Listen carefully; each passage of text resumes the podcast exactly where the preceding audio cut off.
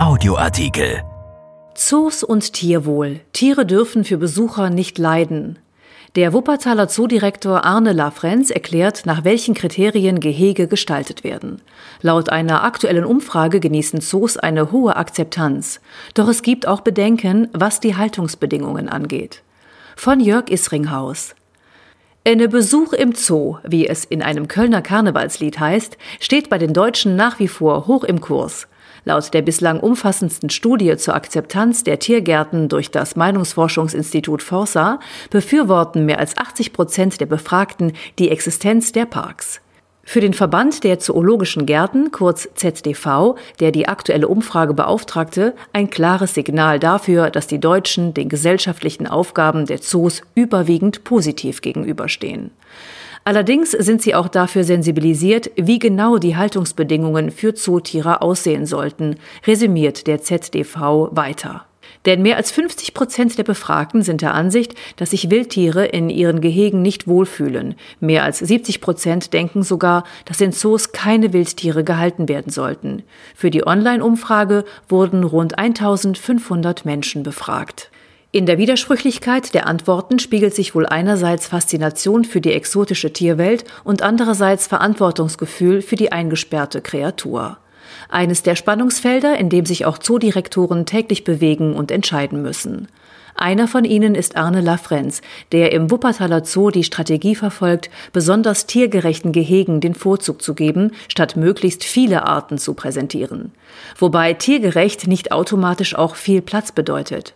So sei etwa das riesige Löwengehege in Wuppertal für Wildhunde nicht ideal, weil diese dort keine Rückzugsräume hätten. Auch Hühner würden nicht glücklich, wenn sie im Freiland, also auf der Wiese leben, weil sie Angst haben, von Beutegreifern erwischt zu werden. Sie brauchen Büsche oder andere Deckung. Wir versuchen, uns bei der Gestaltung der Lebensräume an den Bedürfnissen der Tiere zu orientieren, sagt Lafrenz. Allerdings können wir die Natur nicht eins zu eins nachbilden. Grundsätzlich müsse man sich bei jedem Tier fragen, ob seine Haltung sinnvoll sei, sagt der Zoodirektor.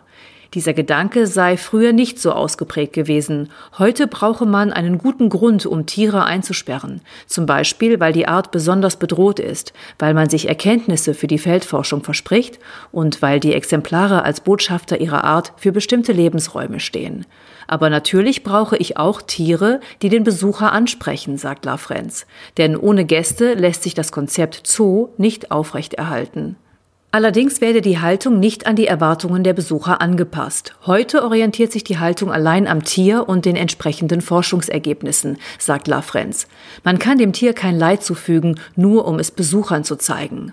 Ob die Tiere sich wohlfühlen, werde daher ständig hinterfragt. Lafrenz ist Experte für Elefanten. Er sitzt im Vorstand der International Elephant Foundation, kurz IEF. Ich glaube, dass es meinen Elefanten im Zoo gut geht, sagt er. Wenn das nicht so wäre, würde ich Konsequenzen ziehen. Das gelte für alle Tierarten. Bei den Eisbären etwa hat Lafrenz schon vor geraumer Zeit entschieden, dass deren Gehege nicht den Anforderungen entspricht. Für sie wird ein neues Zuhause gesucht. Der Deutsche Tierschutzbund lehnt zwar die Haltung von Tieren in zoologischen Gärten nicht generell ab, kritisiert aber, dass oft exotische Tiere mit großem Schauwert gehalten würden, wie Tiger, Giraffen oder eben Eisbären, deren artgerechte Unterbringung häufig kaum möglich sei. Unter dem Vorwand des Artenschutzes würden viele Zoos die Vielfalt der zur Schau gestellten Tiere verteidigen, kritisieren die Tierschützer. Jedoch könne nur eine verschwindend geringe Zahl an bedrohten Arten durch Zuchtprogramme überhaupt erhalten werden. Artwidrig gehaltene Tiere würden zudem oft Verhaltensstörungen entwickeln. Lafrenz betont, dass im Wuppertaler Zoo das Befinden der Tiere kritisch von allen Seiten betrachtet wird.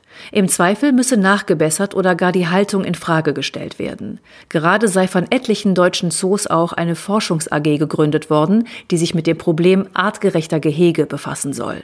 Dazu gehört auch die Frage, inwieweit die Tiere Besucher wahrnehmen können.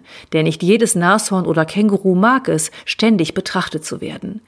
Wie eine Kreatur auf Menschen reagiert, ist laut Lafrenz nicht nur artspezifisch unterschiedlich, sondern hänge auch vom Charakter des Tieres ab. Entscheidend ist, dass es jederzeit die Möglichkeit hat, sich zurückzuziehen, sagt der Zoodirektor.